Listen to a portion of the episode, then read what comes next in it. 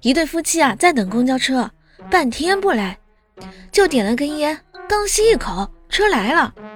老婆婆在一边抱怨：“让你忍忍，这下白白浪费了一根烟吧。”老头子着急了：“哎呀呀，可惜了，这这可是中华烟啊，得两块钱一根呢，不能浪费。”于是他吧唧吧唧巴拉巴拉一阵的猛吸啊，想在车到站之前抽完。